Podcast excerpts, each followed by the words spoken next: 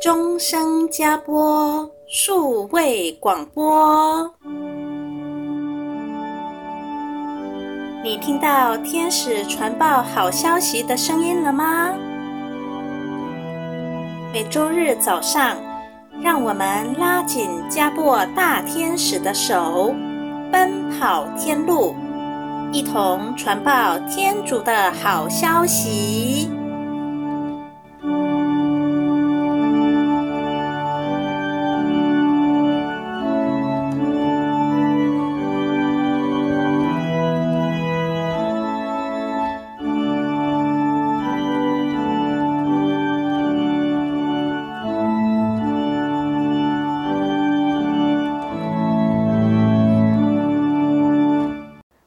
亲爱的听众朋友，大家好，欢迎您来收听我们的钟声加播 Podcast 节目，我是怡婷。上周我们的黄清富神父跟我们分享到人工智慧 AI 的话题，神父有提到，这个人工智慧仍然是需要靠着我们人类来输入各种的资料的哦，它是没有办法独立生存。而且它还要靠电力啦，还要靠我们制造好的机器，它才有办法运作。那同样的道理，我们人也是一样的情形哦。而且我们还有一位非常非常特殊的人物，他也像是 AI 一样，被天主输入了各式各样的图像、影音系统哟。这一位就是德国十八、十九世纪最有名的神秘家。武商艾曼丽修女，哦，这位修女有来自天主所印在她身上的五伤哦。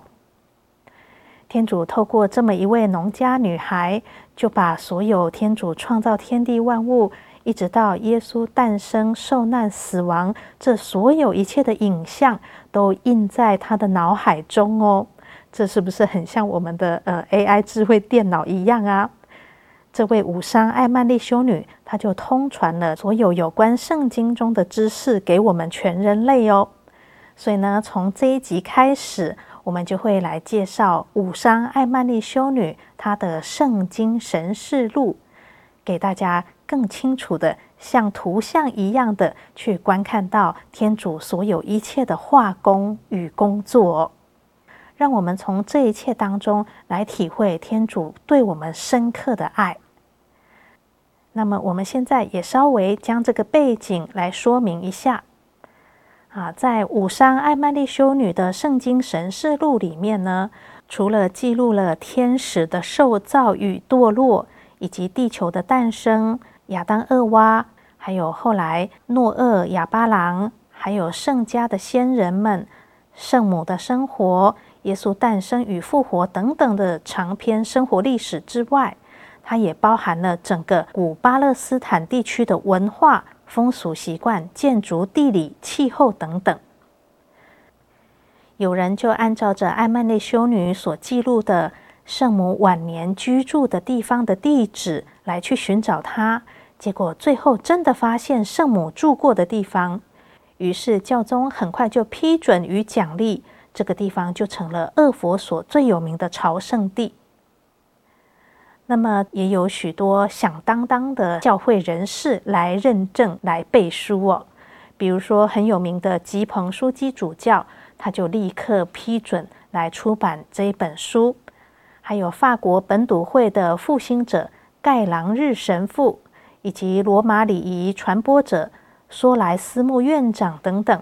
大家对这本著作都非常的推崇，这是欧洲神修书当中最经典的作品了。那么，有关艾曼丽修女，她本人更是天主的反应哦。她是在一七七四年德国的西法利亚出生在非常贫苦的农村家庭中。她曾经当过女佣，也做过裁缝。二十八岁的时候进了杜尔曼的私定会。很可惜的，在一八一一年，西德发生了拿破仑革命，所以就在拿破仑的命令之下，所有的修会都关门了，修女们被迫离开，自己要去寻找安身之处。安门丽修女在进入修会之前，其实就已经被天主印上了五伤，她的头部呢有看得见的这个刺冠的伤痕，经常在流血。然后他离开修会之后的几个月，他的胸前还出现了一个十字架的印记，而且他的手上、脚上和肋旁也都出现了耶稣的五伤。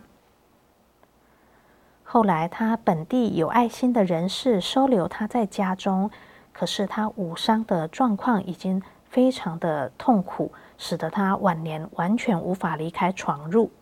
他的生命是一个完全彻底的奉献和牺牲，他做了很多神秘的补赎。后来他也没办法吃固体的食物，也不能喝水了，就只靠着领受圣体而活下来。他也睡得很少，因为刺冠的伤痕让他没有办法安睡在枕头上哦。他的知名度非常大。而这种公开生活更加给他许多的痛苦，有很多的人来探望他，可是呢，有一些人却是心怀不轨。比如说，政府有一个委员会特别的反对他，就来到这里对他做了两次非常冗长而且严谨的调查，想要用各种的方法治好他的武伤，但是当然都没有成功。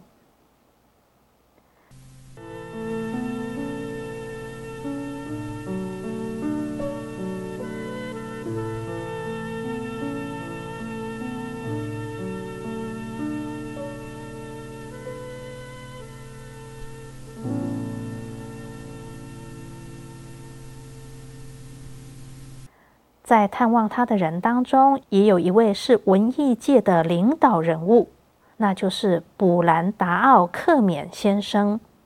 他是一位诗人，当时他的事业是如日中天。但是为了把握这个跟艾曼丽修女相逢的机会，所以呢，他把他自己所有的计划都搁置了。他得到了艾曼丽修女的神师的准许，能够定居在杜尔曼。并且在五年之内，经常的来到艾曼丽修女这里来记录她的生活和她的神事。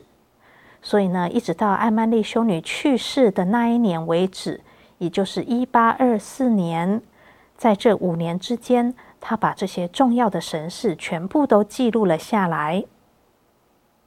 艾曼丽修女当时的时代背景是这个样子的，那是在十八、十九世纪的德国。当时有启蒙运动，有批判主义，有历史主义。这些主义呢，都企图把天主排除在历史之外，认为说历史只是一切自然发生的现象而已。他们想要思想的解放，想要打破传统。当时攻击天主教会的言论数之不尽，还有唯理主义，他们主张用理性来恭敬天主就好了。而不要去注意那些超自然的事情，而且他们认为圣经不是天主启示的真理。尤其是有名的伏尔泰，他还自己解释圣经，自己解释天主教会的历史。当然，这些都是不太公允的。就这样，德国在学术研讨的伪装之下，把耶稣解释成历史上的二流神话人物。并且把耶稣所建立的教会当作是一群愚民，是被愚弄的人而已。所以呢，就在这种情形之下，天主透过艾曼丽修女来启示了所有天主造化的这些神事，让大家可以来抵挡这个时代的潮流，给时代的潮流一个当头的棒喝。因为神事的真确性，真的是在考古。年代、地理详情方面都一一的解释得非常的清楚，无懈可击了。所以这是非常可靠的一份资料。艾曼丽修女的神事是属于个人私下的启示，而圣多玛斯也解释说，这种个人私下的启示，并不是特别为了证明教义的真理。或者是想要增加一些什么教义的成分，它只是为了回应某一个时代的需要，给那个时代的人提供一个行动的指导而已。所以呢，这份神视是为了十八、十九世纪，也为了后代的人能够面对世界的潮流，做一个正确有力的回应哦。好的，那么这本书的背景，我们先为大家介绍到这里。下个阶段呢，我们就正式进入天主创造天地万物当时的情景。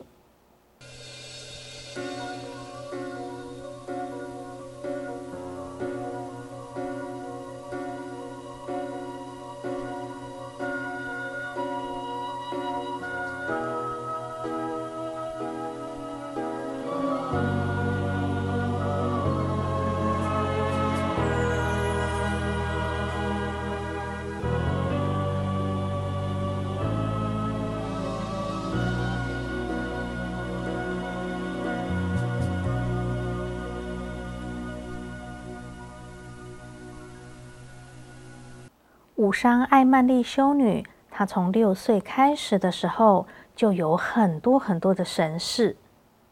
当时她还小，她在默想中途信经的第一条：“我信全能的天主父，天地万物的创造者。”这一端信里的时候，她的眼前就出现了无数天主造化天地的图像。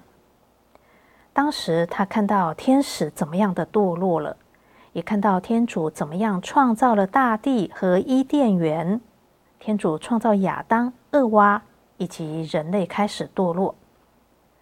当时的他年纪还小，所以呢，他以为每一个人都跟他一样，随时可以看到这些图画。他不论是白天夜里，在田里工作，或者是在家中休息的时候，都看到这些图样。所以呢，他就很随口的告诉父母、兄弟姐妹和他的同伴们。可是呢，很快的他就被大家嘲笑了。所以后来他才发现到说，嗯，并不是每个人都看得到这些图像的。所以从此以后，他就不敢再说。但是这些神事却仍旧不断的出现他的脑海中。后来他渐渐的明白，这一切。都是为了天主更大的光荣，所以呢，他就在这些的影像中亲崇天主、朝拜天主。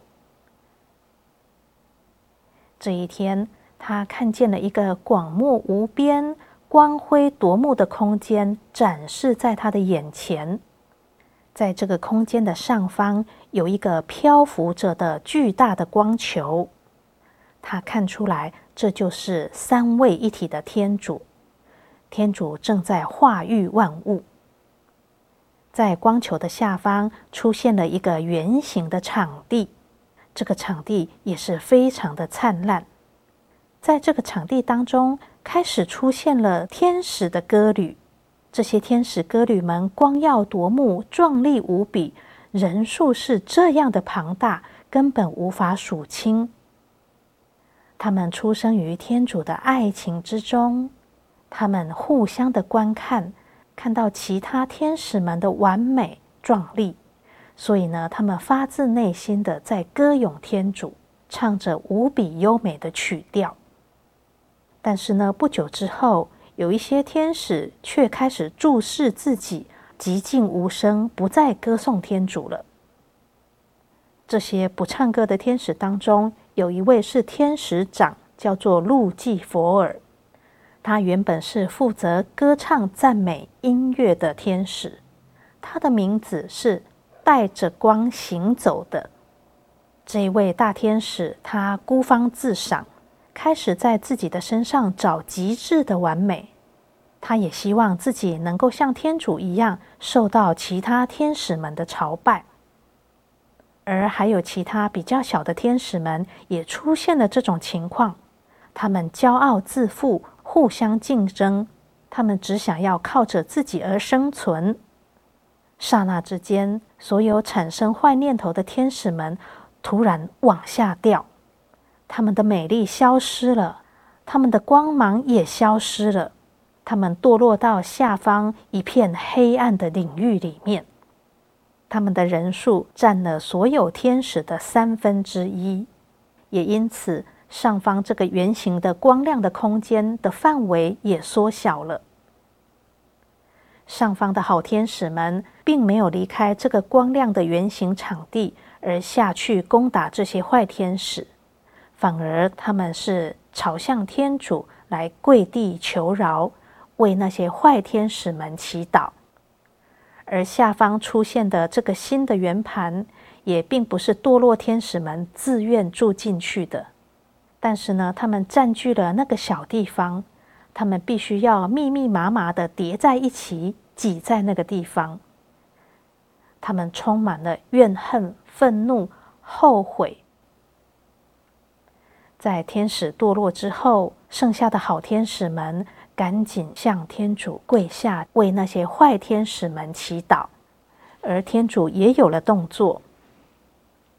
这时，天主就决定，在天堂的这些空缺的位置，必须要由人类来补足。因此，天主创造的第一人，一直到世界末日的最后一人，都必须要靠着竞争、靠着努力来争取天堂的位置。也由于天堂这些位置树木太多了，所以呢，必须要经过很长很长的时间才能够补足的。而好天使们看到堕落天使们的后果之后，他们也自此坚定不移，再也不会叛离天主了。在艾曼丽修女看到了这些神事之后，她再也不同情大魔王路济佛尔了，因为他是由于自己的自由的恶意，所以造成了自己的毁灭。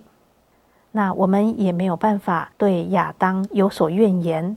我们反而要对他有更大的同情，因为这是天主准许亚当会受魔鬼的引诱，必须要非常的努力来抵挡所有的引诱，靠着努力才能够进入天国。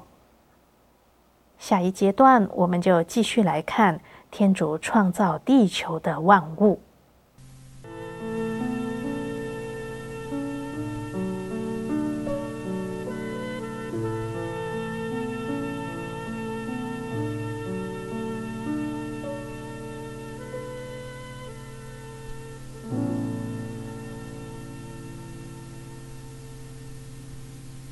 天主创造了天使之后，有三分之一的天使堕落了，所以天堂就出现了许多的空缺。天主判定将来要由人类经过努力、奋斗、竞争来补足这些空缺。接着，艾曼丽修女就看到堕落天使们的区域的右方开始出现了一个黑暗的星球。这个星球好像在动，它慢慢的在长大。当时的地球还是一片的暗淡，但是从天主这边放射了光明，慢慢的倾泻下来。突然间，它的上方产生了很多光亮的斑点，接着就像几条光带一样，把这颗星球围绕了起来。这时，天上升起了太阳。好像爽朗的早晨开始清醒了，天色变得蔚蓝。在地球的一个角落，特别的光明灿烂。它不是在地球的表面，而是离地球有一段的距离，在地球的上方。原来这个地方就是伊甸园，在这里永远是一尘不染、纯洁无罪。太阳不断的高升。树木也越长越大，水开始变得清澈圣洁，一切都有说不出的可爱。当时的受造物跟现在是完全不一样的，它们是那么的光明灿烂、富有生气。现在的受造物与它们相较是完全退化了。当时的树木不是密密麻麻的生长在一起。所有的草木都只有一种，它们是分散的生长着，就像树苗分种在园圃里面一样。它们纯洁健美，绝对不会凋谢。没有一样东西是需要园丁去修剪或是管理的。在那里没有毁灭，没有破坏，没有分裂，没有不和，因为罪恶还没进来，所以一切都还很健全，都还很圣洁。接着，在乐园的中央出现了一个大喷泉，它的泉水流向四面八方，泉水中有了各种生命的活动。在丛林里，有动物出现了，它们一点也不胆怯，活泼又伶俐。在这当中，并没有毒蛇猛兽，也没有任何会吼叫的野兽，倒是看到了大象、鹿、骆驼，甚至也看到了独角兽。独角兽是非常温和、富有感情的，它的头是圆形的，它长得不比马高。后来，安曼丽修女也在方舟里面看到了独角兽。这时也有昆虫。但是并没有污秽讨厌的动物出现，不像现在有了蟑螂、蚊子等等。这个伊甸园在人类堕落之后依然存在，但是人类已经完全不能靠近了。它的辉煌不减当年，它的位置距离地球非常的远，就在地球偏斜的一个方向，而距离堕落天使的黑暗地区也不太远。下周呢，我们会继续来跟大家分享原祖父母亚当、厄娃的受造以及堕落的情形。